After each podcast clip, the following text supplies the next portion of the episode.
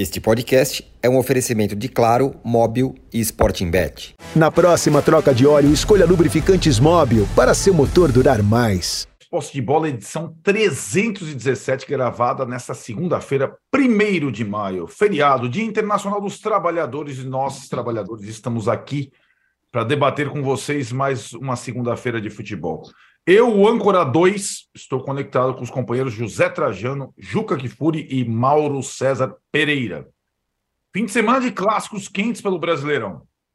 Botafogo venceu o Flamengo e lidera o campeonato de forma isolada, é o único 100%. Teve absolutamente de tudo no jogo do Maracanã. No Allianz Parque, mais uma vez, o Palmeiras do Abel Ferreira venceu o Corinthians sem técnico e aparentemente sem rumo. Só um empate nesse final de semana entre Curitiba e São Paulo. Olha, rapaz, os gaúchos venceram e vamos dissecar a rodada inteira, que só termina hoje com o Vasco e Bahia e São Januário. Mas antes de tudo, meus caros, a enquete sempre bem bolada do dia. Enquete sincrética. Depois de três rodadas do brasileiro, o que mais surpreende nesse início? É a liderança 100% do Botafogo? É a desordem do Flamengo? É o Diniz poupando nos pontos corridos, quem diria? Ou é o Corinthians partindo para seu, acreditem, quarto treinador no campeonato? Trajano, teve de tudo no clássico do Maraca: expulsão de técnico, expulsão de jogador, pênalti, polêmica de arbitragem, muitos gols e um Botafogo conseguindo a terceira vitória em três jogos. Já ganhou do Flamengo, do São Paulo e do Bahia fora de casa. Já dá para sentir firmeza nesse Botafogo? Bom dia. Bom dia a todos e todas. Olha, essa enquete aí hoje você pode botar tudo no liquidificador, misturar e consegue alguma coisa. Porque tem muita coisa que você botou junto aí, né? É. Olhando assim, vamos por parte, como diria o esquartejador. Olhando a tabela, o que mais surpreende é Botafogo em primeiro, Fortaleza em segundo. É inacreditável. Eu tenho amigos botafoguenses que não imaginavam isso de jeito algum. O Botafogo ganhar três partidas, liderando invicto, isolado o Campeonato Brasileiro. Então, olhando a tabela, o surpreendente é Botafogo em primeiro, líder isolado e invicto. Na sequência, o Fortaleza, mesmo empatado ali com o Palmeiras, tem melhor saldo. Agora, foi um fim de semana meio doidaço, né? Porque só teve um, um. Falar em doidão, né? Ninguém tomou morfina, né? Eu acho, nesse fim de semana, mas a rodada foi uhum. repleta de, de loucura, de 2-2, né? O, o, o, São Paulo, o único empate, empate ridículo do São Paulo. Eu vou deixar de lado para a gente falar mais tarde. Porque o Curitiba é mamão com açúcar para qualquer time se dar bem. E o São Paulo não soube se dar bem.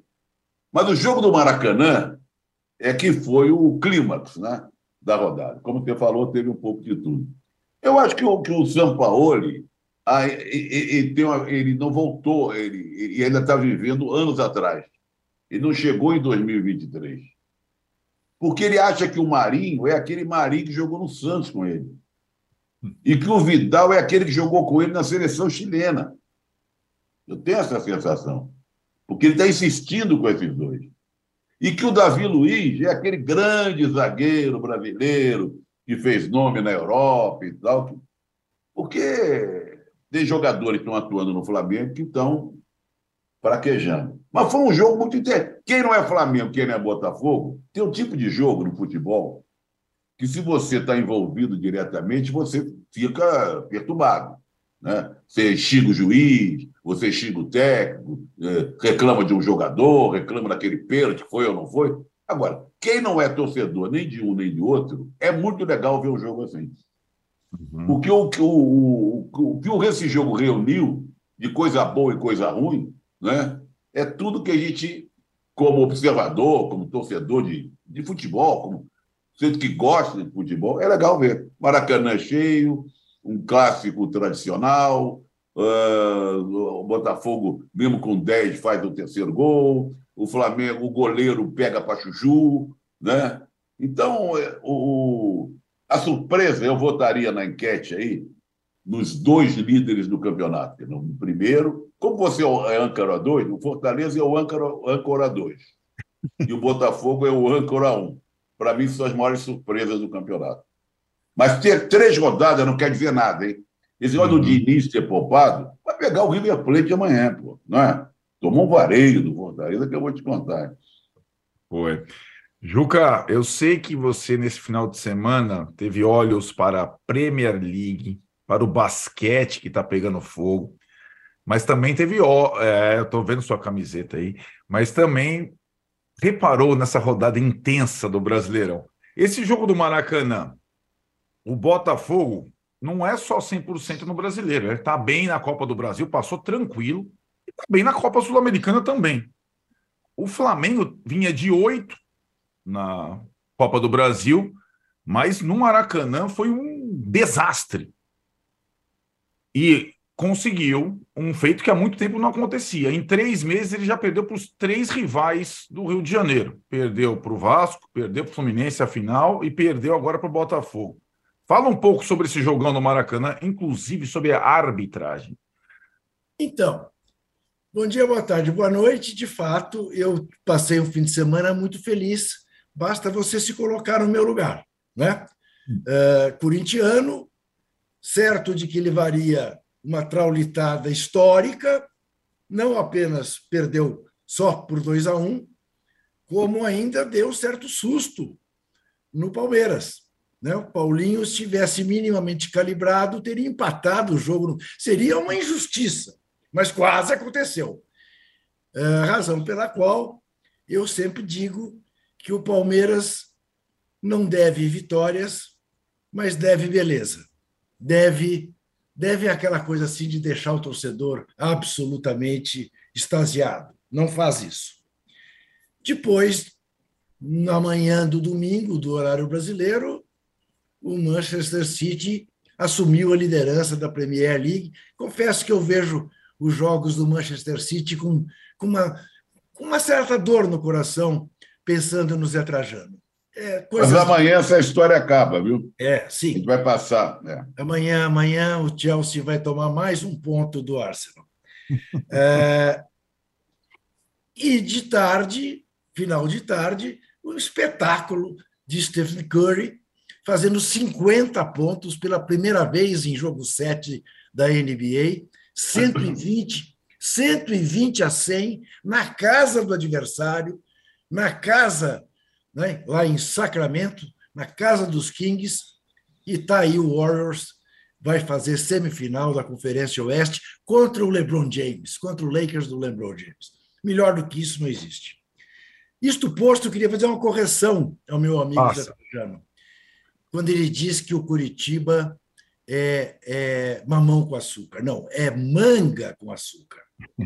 Manga. É, porque o manga tem razão. É, tem razão. Olha o manga, hein, meu? Se o Aleph Manga não é um banana, o, o, o, o São Paulo teria perdido para o Curitiba.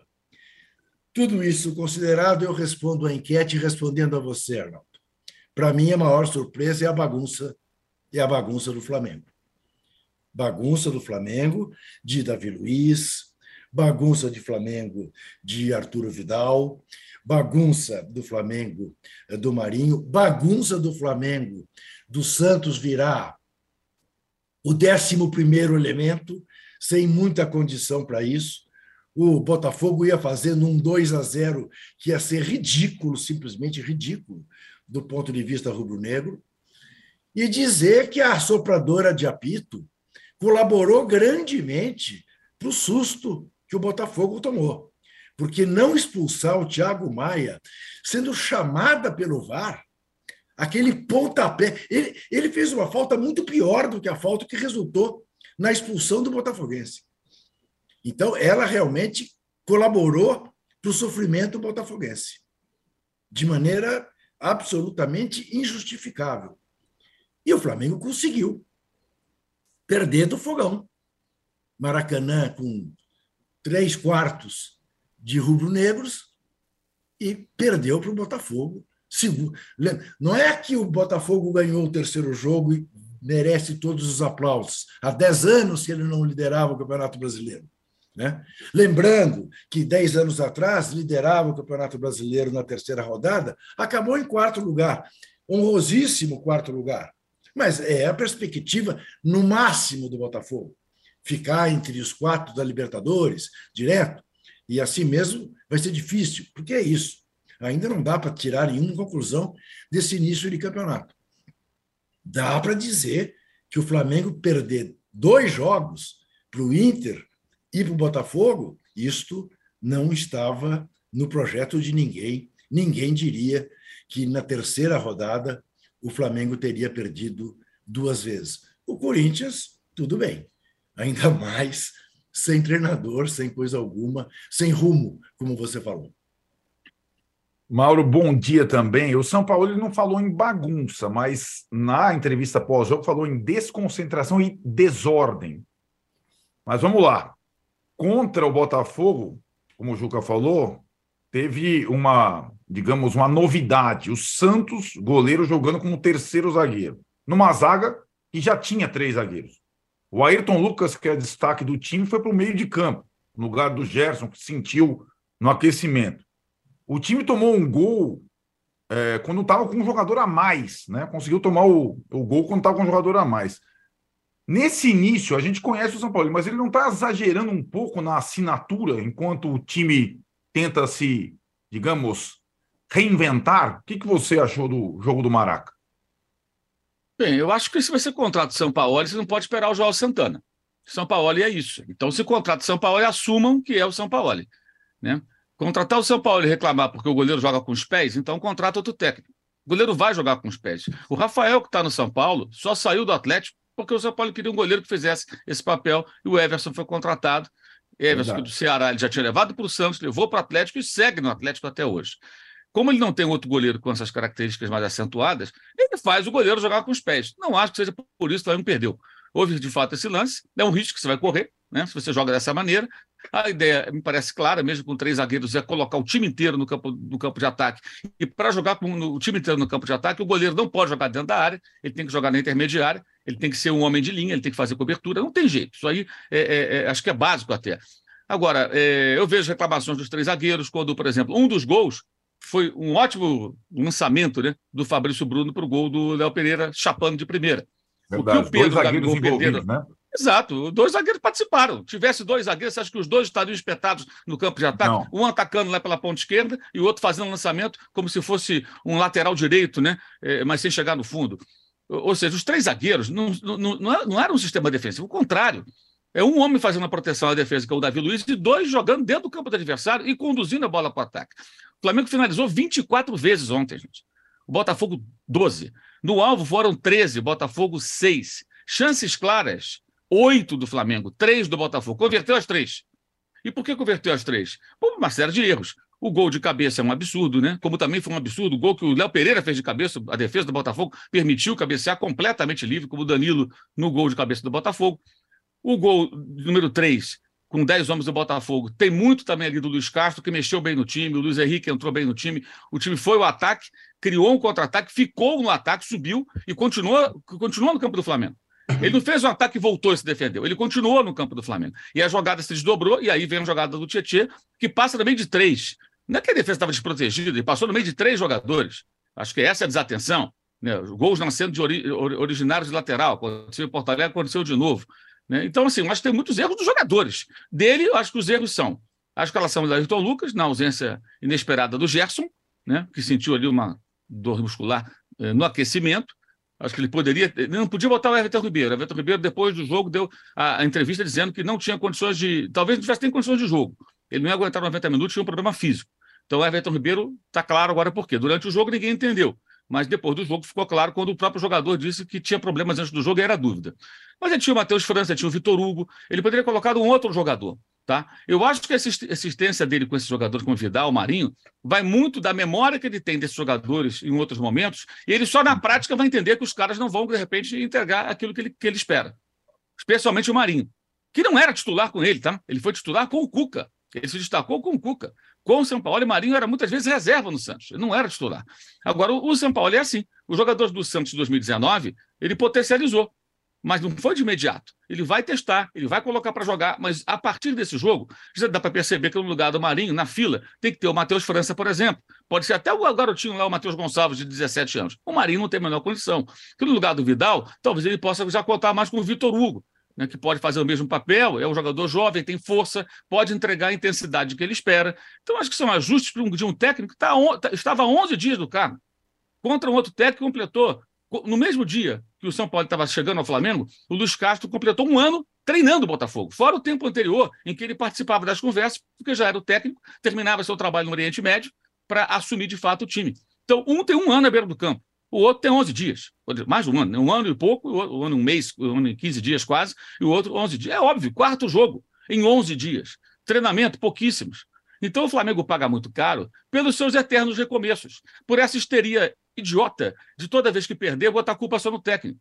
Era o Paulo Souza, é o Vitor Pereira, é o, é o Sampaoli agora. Ontem tinha maluco reclamando do Sampaoli como se ele tivesse que ser demitido. Então, é, esse é o problema. O Botafogo teve quantos problemas com o Luiz? Quantos Vai. protestos de torcida? Teve um agora dia, dia 7 de abril, no aeroporto. Uhum. Os caras foram reclamar porque o time empatou com o Magallanes, lá no Chile, pela Sul-Americana. Mas o Botafogo acredita que o Luiz Castro vai fazer um bom trabalho. É um time que ele já tentou fazer com posse de bola, não funcionou. Campanha em casa no passado foi pífia por isso, não soube se impor. Fora de casa sempre muito bem e está mantendo o mesmo comportamento.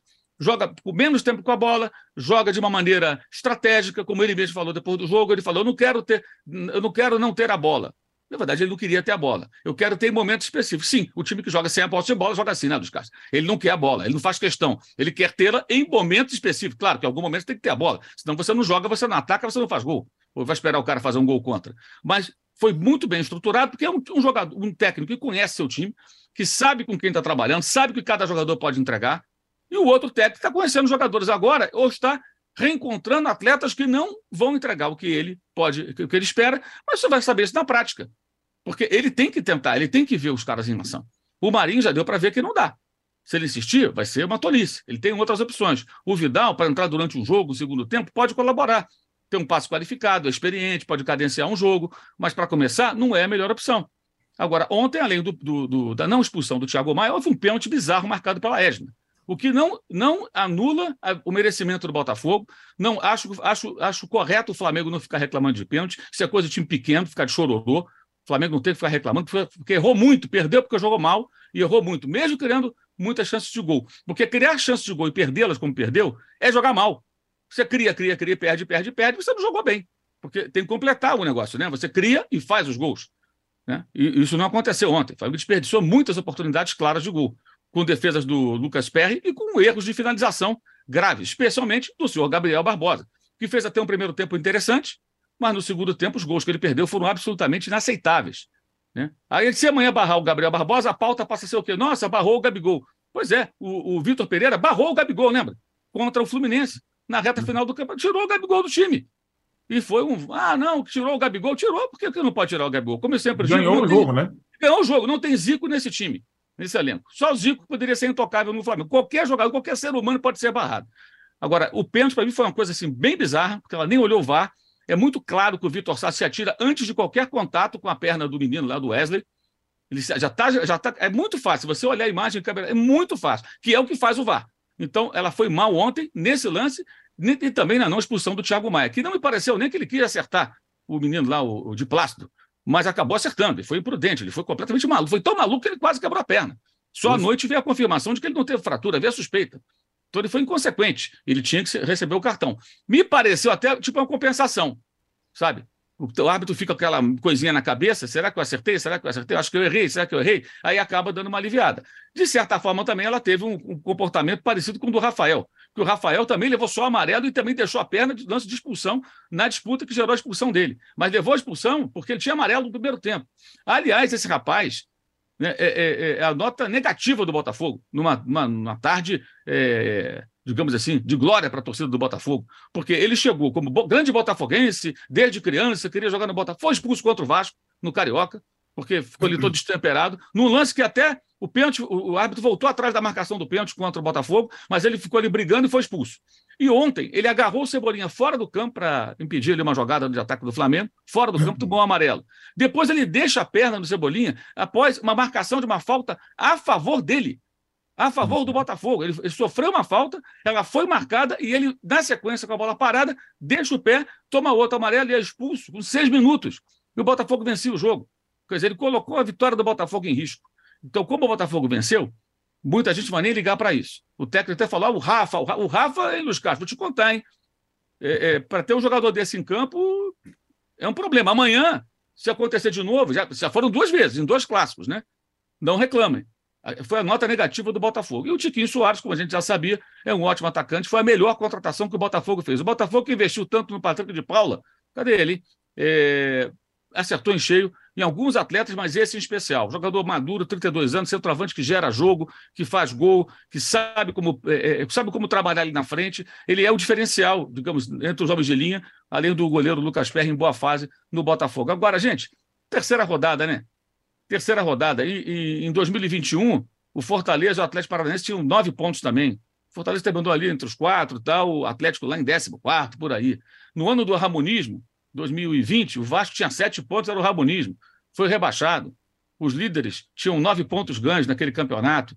É, deixa eu até lembrar quem foi aqui. Tinha dois times na liderança naquele campeonato de 2020. É, era o Bahia e o outro não estou lembrado agora. Bahia, Bahia Atlético Mineiro. O Atlético ficou bem colocado, o Bahia foi lá para baixo. Então é muito cedo ainda, três rodadas não significa rigorosamente nada. O próprio Flamengo, estou vendo aqui, foi campeão em 2020, tinha três jogos, uma vitória e duas derrotas, igualzinha hoje, na temporada de 2020. Então, previsões em cima de três rodadas não tem o menor sentido, como muita gente já está fazendo aí. É, o Palmeiras, o ano passado, foi campeão, largou mal, né? Perdeu o Ceará em casa nas primeiras rodadas e tudo mais. Dando uma passada aqui no chat, o SV Discussion diz que o pênalti dado é, Como é o nome? Como é o nome? SV Discussion. Gostou? É o nosso diz que o pênalti dado para o Botafogo foi altamente questionável, concordando com o Mauro. Vamos, vamos só dar uma passada na enquete aqui, Trajano. Com 2.280 votos já, você falou e está dando a lógica, a liderança 100% do Botafogo é a coisa que mais surpreende nesse Brasileirão até agora, para 62% das pessoas. O, a bagunça do Flamengo, 18%, o Corinthians indo para o quarto técnico, 13%, e o Diniz poupando nos, nos pontos corridos, 8%. A audiência é brutal, tenho que dar likes, né? O Juca não está pedindo like, mas eu peço aqui likes e passo a bola para o Trajano para outro clássico do final de semana. O Paulista, no sábado à noite. Boa, Juquinha. Trajano, no clássico paulista. Rafael, o famoso Rafa aí do Botafogo. Rafa, o Rafa da, do Manchester. É, vai ver que não é ele. Vai ver que ele mandou o irmão gêmeo no lugar dele. Isso. O irmão gêmeo está passando por ele. Aliás, é uma tá... pergunta que eu não sei se nosso pessoal pode responder. Onde anda o irmão gêmeo? Está no Grêmio.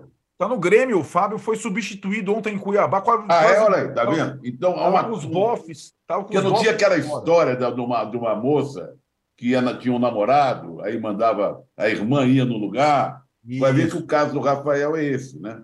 Eu não sabia que ele estava no Grêmio. Olha, eu esperava até que o Palmeiras fosse dar uma sapecada no Corinthians. O Corinthians é tão confuso, né? Aliás, um parênteses aqui, estão fazendo com o Roger Machado. É um, é, é um absurdo, né? Então. Ele, ele está ah, tudo certo, porque é tudo certo. Parecia que estava tudo certo chamar o Roger. Aí as redes sociais começaram, aí a diretoria do Flamengo, do, do Corinthians, acha que não pode contratar porque tem muita gente nas redes sociais questionando a contratação dele. E depois esse absurdo. Quer dizer, o Danilo não pode dirigir o time no, no, na Comembol, vai voltar o outro. Que, Lázaro. O Lázaro que ficou no banco no jogo. Quer dizer, tá, eu, tá eu nunca vi.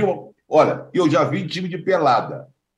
Pelada, assim, de, de, de futebol society, de, de empresa, num monte de barrigudo, depois para tomar cerveja e tal. Mas um time do tamanho, da tradição, da história do Corinthians, passar por isso, é, é vergonhoso, é vergonhoso. Zé, sai o time, sai o time da pelada entre o time da bingada. Porque o, o Corinthians é isso. É, a administração do é Corinthians. É o pessoal do bingo, a administração do bingo. Do bingo. É. é isso. É isso. Mas então eu, eu achava que, diante de tudo isso, e o Palmeiras é o Palmeiras, que ele, sempre daquele jeito, como o Juca falou, ele não, ele, ele não deslumbra, ele não encanta, mas ganha. Né? Ganha. Eu achei que nesse confronto aí ia dar um, Eu calculava. Se eu fosse, antigamente a gente dava palpite, assim, de placar, lá, lembra? 4x0, 3x1, aí somava. O Mauro, de... o Mauro proibiu no posse de bola. Proibiu, Isso, né? Aqui, aqui é... Condição, não, mas quando você era, quando eu era Mauro jovem, impôs para fazer o programa, você, não, não tem palpite. Não, não, mas não gosto de palpite, não. Só estou me remetendo a uma coisa de antigamente que você é, acertou o vencedor, é, acertou o perdedor. Tinha essa soma de pontos aí. Eu calculava assim, uns três ou quatro para o Palmeiras, um para o Corinthians. E o que a gente viu não foi bem isso, não. É como o Juca falou. Se o Paulinho acerta ali, o negócio complica. O Palmeiras, mais uma. É repetitivo isso, tá? Mais uma vez, não vem jogando bem mas mais uma vez vem vencendo. É uma ladainha. Fazer o quê? Vem vencendo, não joga bem, né? E vai indo, vai indo, vai tocando o barquinho. Então... A prova disso, quer ver, Arnaldo? A prova disso, pega e veja o fim do jogo de novo. Na hora que o juiz apita o fim do jogo, há uma explosão no estádio de alívio, como se fosse um gol. E não era para ser assim um, um Palmeiras, um Palmeiras e Corinthians nas condições em que foi jogado. Teve um drama no final que o palmeirense não imaginava que pudesse viver. Eu não estou pondo em discussão a justiça da vitória, absolutamente justa. Mas tomou um... O Corinthians achou um gol. O, o, o Roger Guedes bateu mal o escanteio. Isso. Ele errou aquele escanteio e o Piquerez se confundiu, meteu a bola para dentro do gol. Quer dizer, o Corinthians achou um gol, mas não, quase eu acha ele outro. tão mal que confundiu o Piquerez. Isso, isso. Deu, bateu para trás e tal, né? Exatamente. Agora, é, com, o Mauro tem toda a razão, eu também já falei. Três rodadas, gente. Ah, claro. Três rodadas, né? Eu, eu falei mal do Curitiba, mas aí dá para falar um pouco mal, porque é um time que. Agora, o resto, tem muita coisa. Está na enquete aí que o Diniz popou. Fez muito bem. Tem lá atrás a, a, o esquema dele, vai pegar o River Plate amanhã. Tem muita coisa para acontecer. Nós temos três competições ao mesmo tempo. Tem time envolvido nas três. O brasileiro, a Copa do Brasil, Libertadores ou Sul-Americana. Então vamos dar tempo ao tempo, vamos esperar mais. Né? Agora, times como o Corinthians estão fora disso que eu estou falando. Estão fora do que eu estou falando porque a desordem é tão grande, a, a, a loucura instalada lá é tão grande, que está fora dessa análise. Ah, três rodadas. Não, Corinthians não. O Corinthians não sei quando vai se recuperar, porque não é possível essa história do técnico, tira esse, Beltrano. Então, então vamos esperar, vamos esperar. O Palmeiras, na verdade, concluindo, o Palmeiras me decepcionou, mesmo vencendo, porque eu achava que ia dar uma sapecada no Corinthians. É, então, só para passar para o Juca dissecar um pouco mais o momento do Corinthians, que é um momento singular, o Abel Ferreira jogou 10 derbys, treinou o Palmeiras em 10 clássicos contra o Corinthians, só perdeu um em 10. É uma freguesia grande. É, e, de fato, quando você não mata o rival, teve um lance que o Navarro entrou, porque o Abel foi fazendo as substituições, né, colocando os garotos, os reservas, o jogo estava ganho. Aí o, o, Naval começa a dar baixadinha, rolinho, 2 a 0 Aí saiu o gol. Curiosamente, o Roger Guedes foi até o vestiário da arbitragem pedir o gol olímpico, pediu o gol para ele, mas saiu o gol e aí a coisa de fato sai um pouco do controle. Ô, Juca, mas vamos lá. Corinthians, fala, Trajano falou, Corinthians a parte, porque de fato é a parte. O Corinthians teve três técnicos em três jogos do brasileiro. Certo? Ele teve Lázaro contra o Cruzeiro, ele teve Cuca contra o Goiás, ele teve Danilo contra o Palmeiras. Três, acho que é recorde isso. Três rodadas, três técnicos diferentes e está tentando o quarto técnico. Aí, assim, o único consenso é o Tite, esse não vem. Aí começam a soltar uns nomes, se percebeu? Começam a soltar alguns nomes para ver como é, é que é a adesão. Soltaram é Mano Menezes, está no Inter, Luxemburgo na sexta-feira, Roger Machado. Parece que cada cacique lá hoje esse ano tem eleição, quer um, quer um nome. E você já viu um Corinthians sem técnico, tão sem rumo na sua vida? Ou, ou esse momento te surpreende? Não. É claro que surpreende porque é, bagunça tem limite. E lá no Corinthians não está tendo limite. O Corinthians está sendo administrado, o Zé fez referência a isso, é, pelas redes sociais É. Né? Solta um nome e vê qual é a reação. E aí, essa é a bússola da gestão corintiana, que é igual a que fez no Bingo Circos, na Avenida 23 de Maio, eu não me canso de falar, que até hoje não pagou mais de 20 milhões de dívidas trabalhistas, só ali. Só ali. Então, é, até o nosso Silvio Lancelotti, coitado, morreu sem receber o que lhe deviam, porque ele era o chefe de cozinha da, da, daquele, daquele bingo, né? Uhum. falido. Uh, então, o, esperar o que do Corinthians? Veja, até o Danilo até de repente surgiu com uma solução. Houve um momento no jogo que o Corinthians tinha cinco jogadores da base. E, e, e provavelmente será essa a solução para o Corinthians. Né? Jogar com a garotada, com algum, dois jogadores mais cascudos, mas tentar se equilibrar, porque a perspectiva que está posta hoje, estamos todos de acordo, três rodadas não servem para nada. Mas a perspectiva posta para hoje é o Corinthians cuidar para não voltar à Série B. Tamanha. Coisa que circundava o São Paulo. Aí, Isso, quando o grande entra na crise, você começa a. Isso. Ainda se. Mas você coloca. E a bagunça é incomensurável e o jogador percebe isso. O jogador diz: ué, não tem comando. Né? Terceiro técnico em três jogos. Né? Não, não, essa história, não, o Danilo não pode, uh, não pode tocar o time uh, uh, contra, contra o jogo mais importante do Corinthians na Libertadores que é o jogo em casa com o Independente Del Valle, para o qual o Independente Del Valle é o favorito. Não é o Corinthians. Não é o Corinthians. Eu já, já ouço amigos corintianos dizendo: oh, quer saber? Melhor já cair fora logo desta Libertadores para cuidar de não virar Série B outra vez. Olha só, terceira rodada. Tem gente com medo de o Corinthians cair. Mas você olha para a cara, eu falei do Aleph Banana, Banana é esse presidente do Corinthians. Todo educadinho em público, porque nas reuniões do conselho diz que comete grosserias e faz ameaças de todos os tipos. Ah, vocês não fazem nada pelo Corinthians, só eu que me sacrifico e fico doente e não sei o quê, e blá, blá, blá. ainda se faz de coitadinho. Enfim, uh, situação do Corinthians. Você me perguntou se eu já vi antes. Olha que eu já vi más gestões no Corinthians. Já vi. Mas a este ponto, eu não me lembro. Ô, Júlio. Oi. Mas você sabe que é o São Paulo que tem atrapalhado nesse momento também, diante de tanta loucura lá absurda do, do Corinthians, o São Paulo está atrapalhando o Corinthians. Porque se o técnico do São Paulo que foi demitido, não fosse o Rogério Ceni, seria normal um técnico do São Paulo, que deveria ser um técnico de nome, de renome, de expressão, ser contratado pelo Corinthians.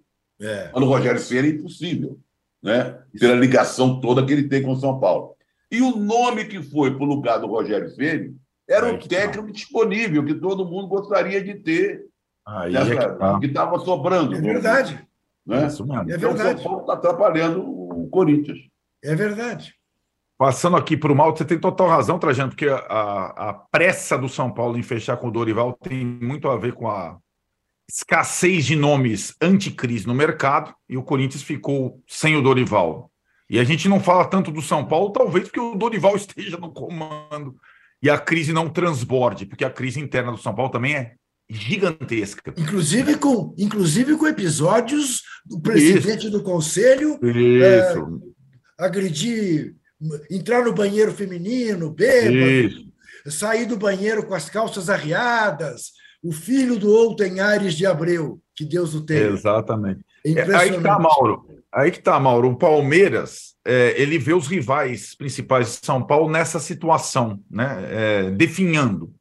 E mesmo alguns rivais nacionais ainda sem engrenar na temporada de 2023.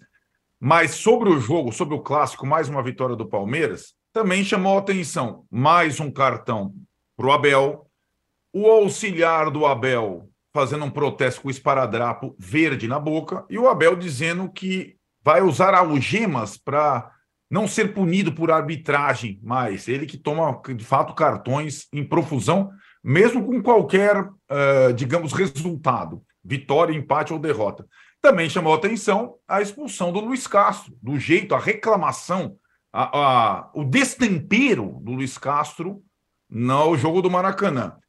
Afinal, os técnicos portugueses eles têm razão de reclamar desta forma da arbitragem ou eles estão passando um pouco do ponto? Tanto o Abel quanto o Luiz Castro. Está sem áudio, Mauro. Não te ouço, não te ouço, Mauro. Quando eles trabalharem numa competição da UEFA e fizerem exatamente a mesma coisa, a gente vai ter a resposta a essa pergunta, né? É, será que seriam, eles seriam tão, né, tão, digamos assim, enérgicos? Né? Veementes. Né? Veementes, eloquentes, enfim. É, bem, esparadrapo na boca, novidade nenhuma. Luxemburgo usou isso em 2015, tá? Na coletiva. Muito mais estiloso, né? Sentadinho ali, meteu o esparadrapo, fez ali o seu protesto, né? Então, aí há uma certa defasagem até. Algemas, aí seria uma novidade, de fato, seria algo novo. Não me lembro de nenhum técnico algemado à beira do campo de forma espontânea. É, mas, enfim, não surpreende ninguém, isso é um combo, né? É o combo. Não, Mano Mauro, só se algemar a boca, né? Por que, que vai adiantar pois algemar é. mãos e continuar gritando? É, né? talvez por conta do, do, do, dos gestos que faz, né? E o Luiz se Castro. Fosse, se ele fosse italiano, ainda vai, né? Isso, é verdade. é uma característica italiana, né? não portuguesa. Mas o caso do Luiz Castro me pareceu ali um erro de comunicação entre o, o quarto árbitro, um grande exagero, né? Por que, que o cara vai fazer a substituição antes? Ele botou o cara à beira do campo para entrar, houve aquela comunicação ruim ali, barulho no estádio, e acabou acontecendo. É, ele agiu como se deliberadamente a arbitragem quisesse interferir Isso. na escalação do time. É óbvio que não. Ali não combina nem com um cara bem articulado e é. ponderado, como é o é. caso do Luiz Castro. Né? E resta saber, né, Mauro, se ele faria aquilo contra um homem, né? Pode, também, é. pode ser, né? Do jeito é, que for. Deixa é. essas, essas interrogações no ar. É, eu só queria fazer um registro rápido. Ontem, Maracanã recebeu um público muito menor do que deveria, porque todo o setor sul ficou interditado, exceto aquele quadradinho lá onde estava a torcida do Botafogo. Primeiro, um absurdo que os jogos Botafogo e Flamengo, que são, hoje é o jogo mais violento do Rio de Janeiro, talvez, tá, entre torcidas. É, é, é, o, o, ódio que existe nesse jogo, especialmente dos Botafoguenses em relação ao Flamengo, é uma coisa muito grave que as pessoas não observam. Na rede social ontem, inclusive, isso é muito claro, é, é uma coisa doentia de alguns torcedores. É doentia. E ontem, por questão de segurança, eles fecharam um pedaço da arquibancada, aliás, quase todo aquele setor, deixaram só um pedacinho. O certo seria todo aquele setor ficar para a torcida do Botafogo e lá no Newton Santos, um setor também razoável para a torcida do Flamengo, como banda tradição do futebol carioca. O Vasco e o Flamengo tem duas torcidas, o Fla-Flu tem duas torcidas, e o Botafogo e o Flamengo é aquela coisa ridícula, não é nem 10%, é um quadradinho. E aí, ano passado, quando o Flamengo foi jogar no Engenhão, aquela coisa, ingresso mais caro para o visitante, como fizeram com a torcida de São Paulo sábado em Curitiba, e, e, é, e é, comum, é rotina. E as pessoas não, não se tocam muito para isso. Além de um, um, um futebol que está discutindo uma liga né, para alavancar receitas e fazer do negócio futebol algo melhor, e que abre mão de 10, 12, 15 mil lugares, sei lá quantos mil lugares, que ficaram interditados por uma questão de segurança. Se a Polícia Militar se propõe a fazer a segurança, que faça. Vai fazer a segurança não é isolar, perdão, um setor inteiro. Isso me lembra um jogo de Libertadores lá no passado, já tem tempo isso, é, no Parque Antártico, antigo Parque Antártico, entre São Paulo e Palmeiras, que toda aquela parte central ficou fechada porque a torcida do São Paulo ficava no cantinho. Tudo fechado. Era uma coisa. Isso foi há, muito, há uns 20 anos, isso. Tem tempo pra caramba. Aconteceu a mesma coisa ontem. É ridículo, é ridículo. Os caras não, não têm competência, falam, não temos competência para fazer a segurança do estádio. Agora, é, falar da incompetência também da diretoria do Corinthians é redundante, né? É, estão, de fato, nitidamente fazendo aí o laboratório, com os nomes que vão sendo vazados. É, vai ser engraçado se amanhã procurar um Roger da vida, o cara fala, não, não quero. Agora que eu, eu, é, eu quero. É. Né? Uhum. Aí vai ser curioso se isso acontecer, porque, de fato, está muito claro isso. O Flamengo fez isso também com alguns nomes agora antes de contratar o São Paulo, né? É Vira e mexe apareceu um nome ou outro. Enfim, mas acabou contratando lá o cara lá e resolveu a sua vida, pelo menos tenta resolver. Agora, o que me chama a atenção no Palmeiras, eu tenho falado isso, é a questão dos gols sofridos. Palmeiras uhum. sofre gol em quase todo jogo. Nos últimos nove jogos, o Palmeiras só não sofreu gol na partida contra o Água Santa, 4 a 0 final do Campeonato Paulista, que foi um jogo atípico, de grande mobilização. Poupou jogadores, inclusive, na Libertadores, para não perder o título estadual para um time pequeno. Nos outros jogos, sempre sofrendo gol. Sempre sofrendo gol. No ano passado, eu fiz um, uma rápida pesquisa, na reta final do campeonato, não nos últimos jogos, mas naquela reta final que deu o título, houve uma sequência de nove jogos do Palmeiras e só em dois jogos, em dois jogos o time foi vazado.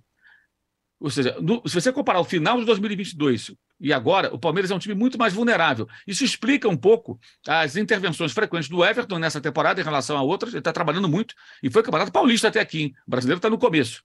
E o gol que o Paulinho perdeu. E um gol que o Paulinho perdeu numa jogada que normalmente ele aproveita. Né? Ou seja, o Palmeiras ele concede chances demais ao adversário. Vide, jogo passado, quando teve que buscar o um empate contra o Vasco, né? E o Vasco fez uns gols assim, com total liberdade, as finalizações do Pedro Raul e tal. O Cerro Portem fez 1 a 0 e foi virado na marra aquele jogo, e o Cerro quase faz 2 a 0 né? O time até muito bem montado, o time paraguaio. Então, o Palmeiras, ele, ele, ele, esse ano, claramente é o time mais vulnerável. Nitidamente. Esse é um ponto que eu acho que, falando do campo e bola, precisa ter, ser ajustado, porque o, o Palmeiras depende muito disso. Depende muito disso. Se você olhar os últimos jogos, ele, ele, ele, ele tem uma sequência de vitórias, é verdade, mas teve derrota lá para o Bolívar e para o Água Santa e, e, teve dificuldades nos outros jogos. Todo mundo fez gol quase no Palmeiras. É, raramente o time escapa sem ser vazado. E para um time que tinha essa característica como um ponto forte, eu acho que é um ponto que tem que ser é, é, observado, deveria ser observado, além dos esparadrapos, é, da, da, das algemas e outros acessórios que queiram utilizar. Precisa fazer a troca de óleo? Escolha os lubrificantes Móbil para seu motor durar mais. Alta tecnologia e garantia de qualidade para todos os tipos de veículos. Se tem movimento, tem Móbil.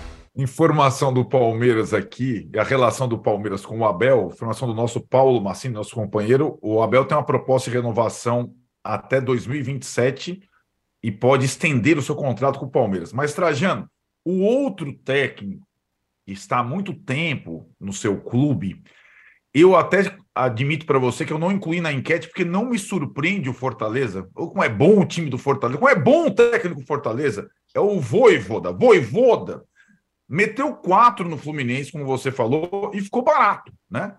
O time oito. do Fortaleza é o time, é, curiosamente, que você não surpreende quando ele mete quatro gols, mesmo num time como o Fluminense. Como é que você analisa o trabalho desse argentino e o Fortaleza batendo em grandes no, digamos, no seu terceiro campeonato sob o comando do Voivoda? Acho que o argentino menos badalado quando chegou, né?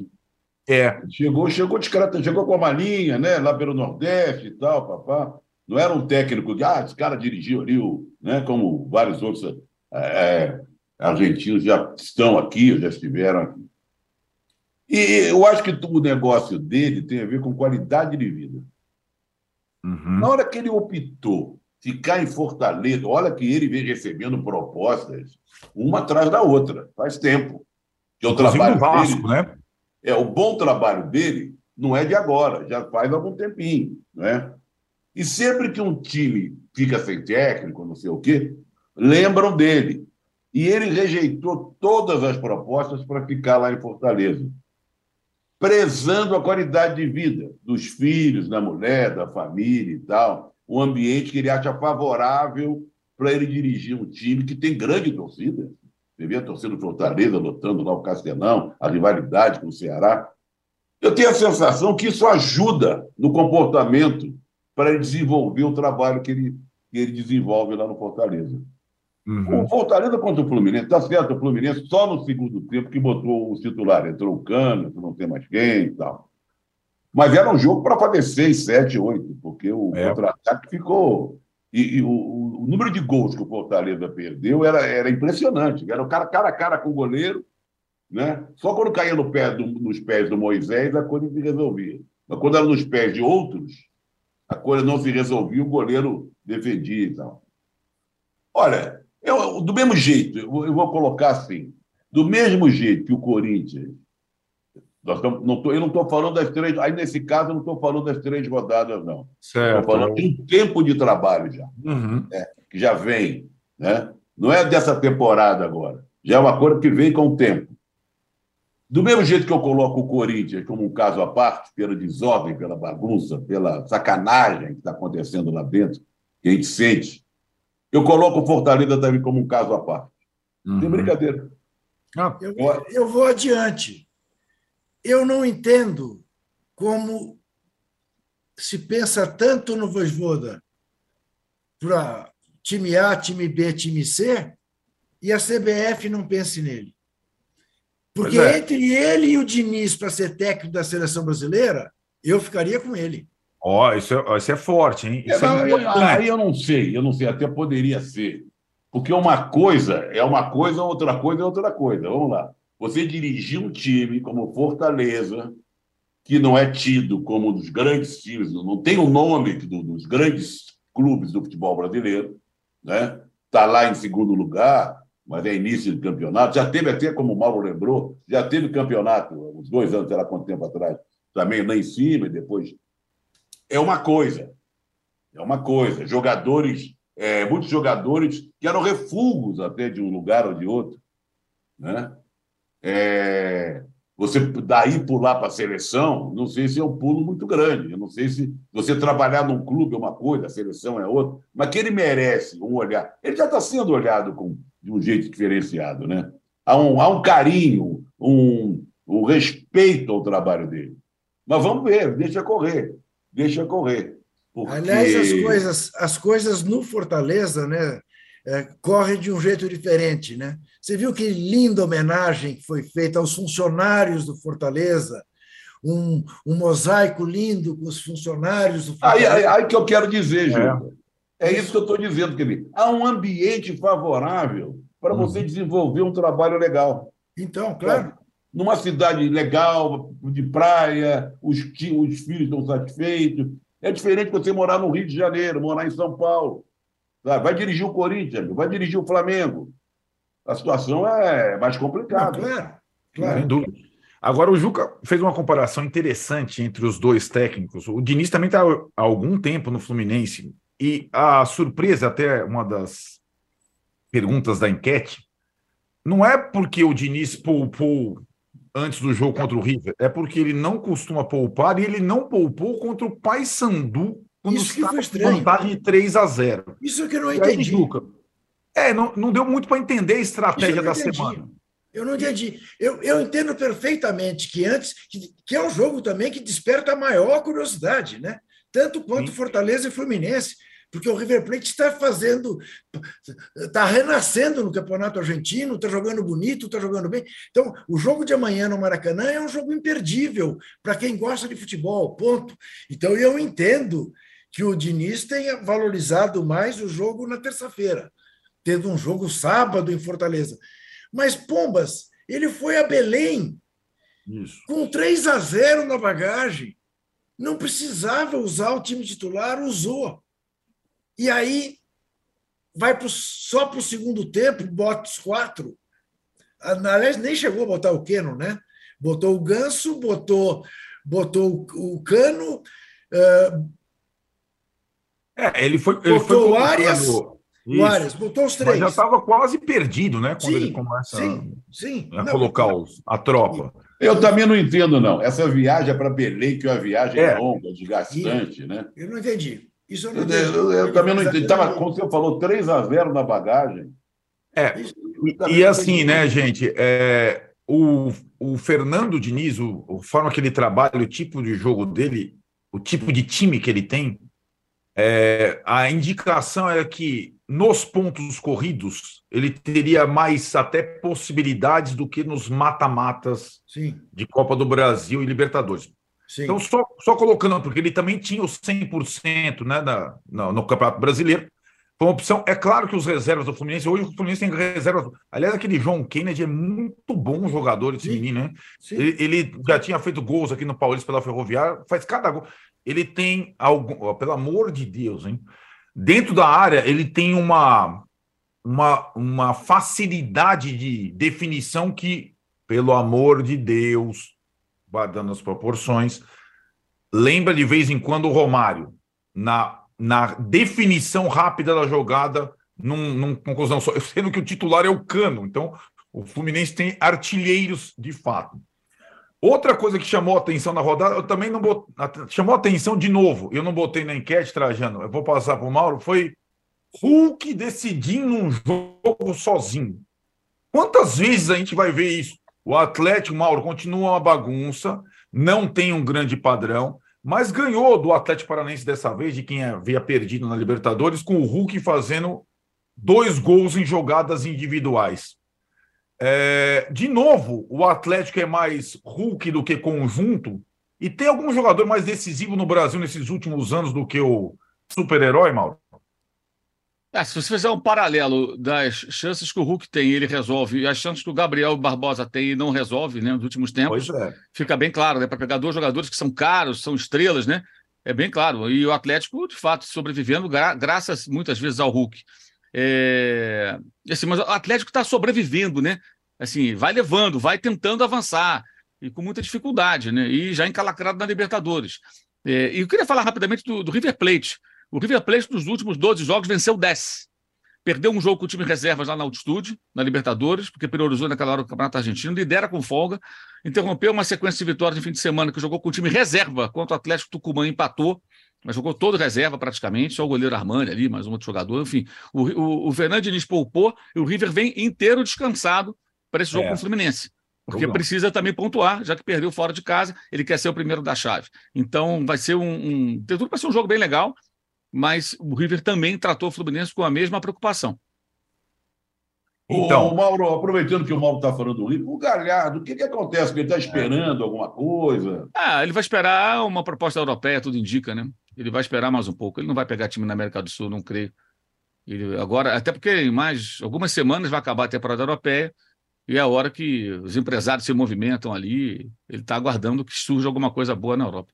Se Galhardo está no pegar... modo no Se modo fosse para pegar né? time sul-americano, ele não teria saído do River Plate, onde ele ganhava bem, era rei, claro, evidente. Me parece estar no modo Tite, né? Esperando a janela de meio de ano na Europa, um convite, com, enfim. Com mais chances sendo... do que o Tite, né? É, exato. Sendo que o mercado para técnicos argentinos, eu até estava comentando esse final de semana com meu irmão o seguinte, né? Porque os técnicos brasileiros, há décadas, eles tinham um mercado grande em Portugal, né? Eles dominavam Portugal, é, muitas vezes, Abel, Braga, Paulo Autuori, Filipão. Hoje, a escola é de técnicos portugueses. Os portugueses dominam o Brasil, né? O mercado de técnicos do Brasil está pior ainda do que era. Né? O Arnaldo, se você Esqueceu de Otto Glória. Otto Glória. É, o Otto Glória foi o grande, foi o vitorioso, né? Mas você pode ver uma lista. E os Trick, Flávio Costa, Marinho Pérez, é. Sabe, é muita gente que andou por lá, em times menores, times maiores, não sei o que e tal. O que nós estamos vendo aqui com os portugueses, os portugueses viram lá com os brasileiros. Alguns vitoriosos, outros nem tanto. É verdade. E tem a, a, a, a óbvia facilidade da língua, né? É, para os dois lados, né? Nessa, nessa questão de adaptação. Mais Agora, ou menos, né? Mais ou menos. Mais ou menos, né? Tem umas é, palavras. Ah, tem uns que né? falam que não entende rigorosamente nada. Tem, é verdade. Depende da região de Portugal que é, né? Agora, Trajano, eu queria saber a sua opinião sobre o Hulk, porque o Hulk que a gente aprendeu a ver na seleção brasileira de 2014, aí depois olhava de vez em quando uns jogos lá fora, eu sinceramente me impressiono com o Hulk no Brasil. É, com, com a, não só com aquele ano magistral no Atlético, mas essa situação, quando o time vai muito mal, ele, ele leva nas costas, literalmente, ou no peito, ou no, no Aquele braço. segundo gol dele é uma coisa assim, é. né? Que, Olha, é, nem sempre é assim. Parece o Haaland. É, mas nem sempre é assim. Mesmo mas assim, é assim muitas vezes. É. Entendeu? Quando ele chegou, ele foi muito mal visto por grande parte da imprensa e até da. Eu, inclusive. Muita gente. Eu mesmo estava desconfiado. Nós estávamos. de carreira, milionário, já ganhou muito dinheiro, já jogou em várias partes do mundo que, que vem fazer aqui? Pelo, eu, eu, é um jogador em fim de carreira, mas que se identificou muito lá com o Belo Horizonte, com o Atlético, com a torcida, e tem sido esse salvador da pátria, mesmo em algumas partidas sem jogar nada. E é um profissional exemplar, Zé. Exemplar. Que cuida que dá boas entrevistas, que não sai de noite, não sei o quê, está cuidando mais do físico. O Atlético vem se arrastando, acho que foi o Mauro, vem se arrastando. Eu tenho acompanhado, eu tenho visto todos os jogos do Atlético. Foi assim no Campeonato Mineiro, tem sido assim na, na Libertadores. Ah, mesmo esse jogo que venceu com dois gols do Hulk, O Atlético estava com 10, o, o, Furacão, quase que sai o empate também. Uhum. O, entendeu? Não vem bem o trabalho do Cudê, não aparece, mas se não é o Hulk, a situação ficaria muito pior. Os, os mecenas do Atlético, os quatro R's, na verdade, mais tiram do que dão para o Atlético. É, a dívida é imensa. É, mais tiram do que dão para o Atlético. O time iludem a torcida do Atlético. Você viu o Keno também, no, Keno, Jair do Vasco, eram jogadores importantes que estavam. E outra coisa, esses outros que vêm, que vão embora, sei lá o quê, chegam, não, não, não, resolvem nada. E o Alan faz muita falta também lá, né? Eu não vejo. Faz. Né? Faz muita falta ele no meio. Mas se não é o Hulk, a situação estava tava pior. Não, sem dúvida. E, na verdade, acho que essa desconfiança em relação a ele era de todos nós. Não era só o Palmeiras, ainda não comandado pelo Abel, não quis contratar o Hulk, né? O Hulk chegou a se recuperar no Palmeiras, é palmeirense declarado, e pela questão da idade, pela desconfiança, o Palmeiras não quis e ele acabou no Atlético. E de fato, rapaz, eu vou te contar. Não. E é aquela situação que a da geração dele, da idade dele, né, Juca? Os outros da, daqui que vieram para o Brasil não fazem a menor diferença, entre aspas. Se é alguém, ele... se alguém que calou os críticos, foi Ah, foi. O Não, sem dúvida nenhuma. Agora, e o. Essa é para o Arnaldo, hein? Bom, o é. Hulk é.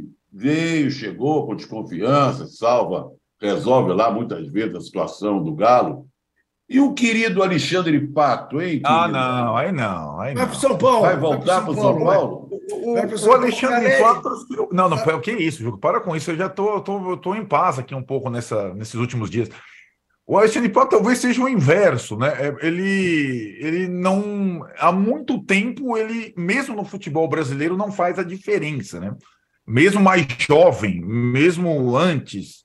Enfim, ele está se recuperando ainda de uma cirurgia no joelho.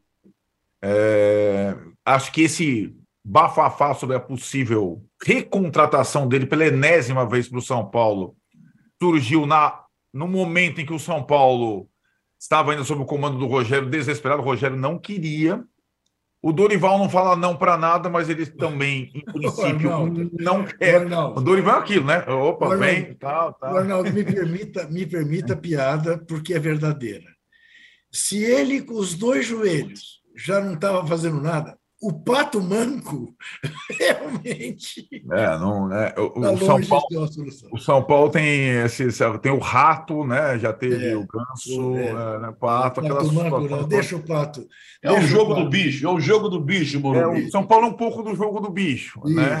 É um time bem limitado, Isso. mas eu acho que Juca, aquela comparação com o Corinthians é aquela luzinha da limitação do time e da bagunça institucional já acendeu há algum tempo. Então, é. Né? Esse, só, esse só... episódio do presidente do conselho é terrível. É, é, né? é ilustrativo. Se você considerar, só para deixar claro, assim, nós falei em passando, presidente do conselho, que é o filho do ex-árbitro ou tem áreas de Abril, cardeal de São Paulo, é, foi visto bêbado entrando num banheiro feminino e saindo do banheiro com as calças arregaçadas. E Não foi pode. fotografado, e está um maior zum, O São Paulo conseguiu abafar de alguma maneira, coisa rara no São Paulo, que isto não vazou, né, Arnaldo, o suficiente. Não... É, exato. É, o, o, o, descalabro dessas situações é, é. de clubes sociais, né, de conselhos, de presidente de conselhos no futebol brasileiro, ela é, ela é tamanha que essas bizarrices acabam não surpreendendo. É, é surreal. O é. que acontece nesses clubes? A gente vê a questão do campo, do time, do técnico, mas o que acontece nesses clubes, gente, é uma coisa é, é, é de estarrecer. Antes de acabar, só um salve e, uma, e um alerta para Corinthians e São Paulo, Juca. Os próximos adversários do Fortaleza, que a gente tão enaltece, são Corinthians e São Paulo, pelo Campeonato Brasileiro. Corinthians Fortaleza é favoritaço e Fortaleza em Fortaleza. Agradecendo a todo mundo que passou aqui, só para dar a última parcial da enquete. O Trajano matou a enquete na, na origem, quase 5 mil votos. Ah, depois de três rodadas, o que mais surpreende nesse Brasileirão é a liderança 100% do Botafogo para 61% das pessoas. Agradeço aos três companheiros de sempre. Sexta-feira temos novo encontro, 9 horas da manhã. O âncora 1 só volta na outra segunda, férias na babesca, as coisas. Olha, não está fazendo a menor falta. O âncora é isso, já tá falei, é isso mesmo. Interino estamos tocando aqui. E hoje, nesse primeiro de maio. É, o Mauro ri, né? Você sabe, né, Mauro? É, ele às vezes aparece em situações confortáveis, em cenários. Muito, muito, muito. Pouco muito. usuários. Né? Os cenários é. do âncora, quando ele aparece nas férias, são assim. É o... E o tom de voz, né? Tom de...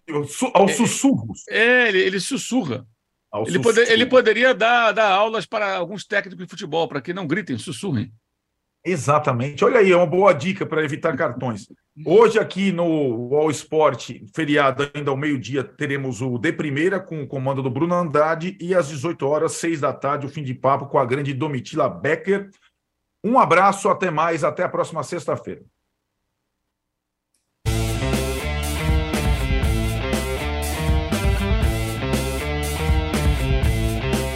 Posse de Bola tem pauta de edição de Arnaldo Ribeiro e Eduardo Tironi.